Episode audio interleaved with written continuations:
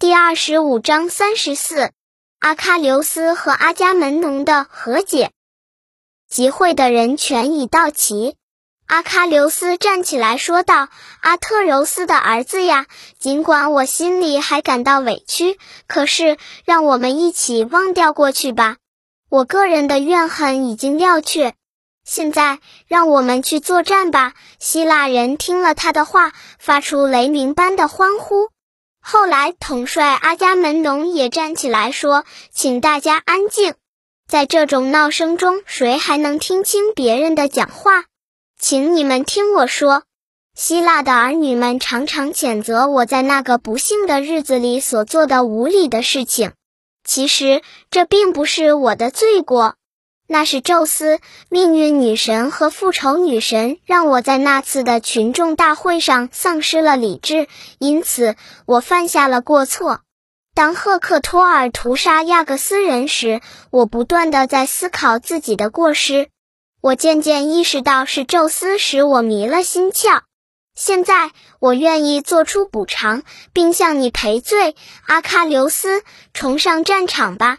我将把奥德修斯不久前以我的名义许诺的礼物都给你。如果你愿意的话，请在这里稍等，我叫我的奴隶把礼物都搬来。尊敬的大统帅阿伽门农，是否把那些礼物给我，这由你去决定。阿喀琉斯回答说：“我渴望着上战场去厮杀。”让我们别再延误战机了，因为还有许多事情要做呢。狡黠的奥德修斯马上建议说：“阿喀琉斯，请给大家留出一点时间，让他们先饮酒用餐，恢复力量。阿伽门农可以在此时间里把礼物送来，也好给丹内阿人开开眼。”然后他将作为主人在大营帐里隆重的宴请你，这是一个好主意。奥德修斯，阿特柔斯的儿子回答说：“阿喀琉斯，你可以从军事中亲自挑选一批身强力壮的小伙子，让他们到我的船上搬运礼品。”传令官塔尔蒂皮奥斯，你快去取一头公猪来，我们要给宙斯和太阳神献祭礼，请神之为我们之间的盟誓作证。随你的便吧。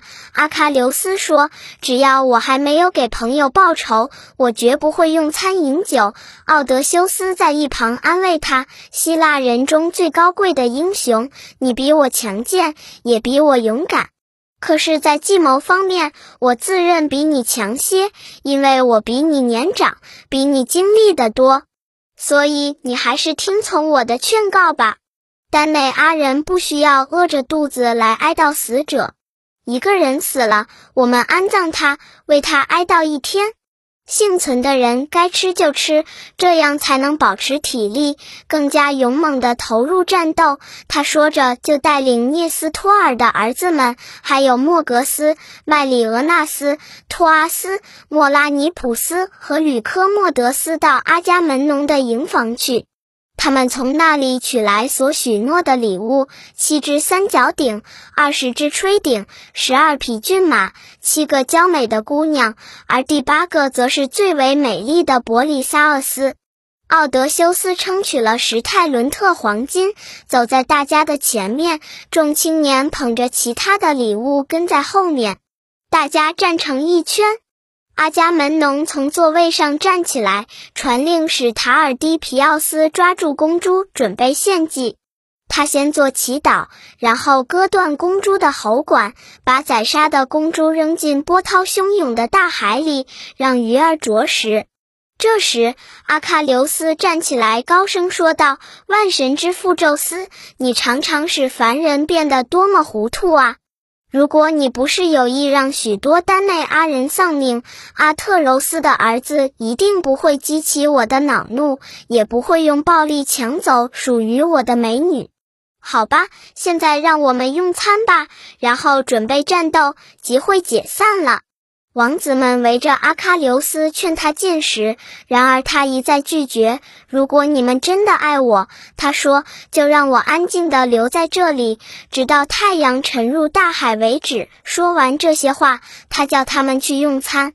只有阿特柔斯的两个儿子奥德修斯、涅斯托尔、伊多莫纽斯和弗尼克斯没有离开，他们想方设法宽慰他，然而无效。阿喀琉斯仍然静静地站着，面带哀伤。宙斯俯视着他，满怀同情。他转过身子，对女儿帕拉斯、雅典娜说：“你怎么一点也不关心这位高贵的英雄呢？”去吧，用琼浆玉液和长生不老的食物给他滋补。正当战士们准备作战时，女神秘密地把琼浆玉液和长生不老的食物灌进阿喀琉斯的腹内，然后他仍回到万能的父亲的宫殿里。丹内阿人从战船上像潮水似的涌出来。战盔和战盔，盾和盾，胸甲和胸甲，矛和矛互相挤碰着，大地在他们的脚下震响。阿喀琉斯首先穿上护甲，接着竖起胸甲，背上利剑，拿起灿亮的大盾，然后戴上飘舞着高耸的黄金羽饰的头盔。他试着来回走动，看看穿了铠甲是否活动自如。他的铠甲轻便的如同鸟翼，使他极想腾空飞翔。阿喀琉斯拿起他父亲珀琉斯的粗大的长矛，其他的丹内阿人都挥舞不动。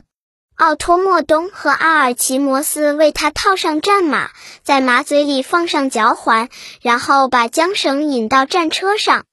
奥托莫东跳上车，阿喀琉斯也一跃而上，站在奥托莫东的身旁。两匹神马呀！他呼唤着父亲的战马，请把今天上阵的英雄安全带回家吧。他正说着，神智突然显示了凶兆，他的神马山托斯深深地埋下头来，飘动的鬃毛一直垂到地上。他凭着女神赫拉赋予他的说话的本领，回答说：“伟大的阿喀琉斯呀，我们今天带你上战场，仍然载着你完好的活着回来。可是你毁灭的一天也将临近了。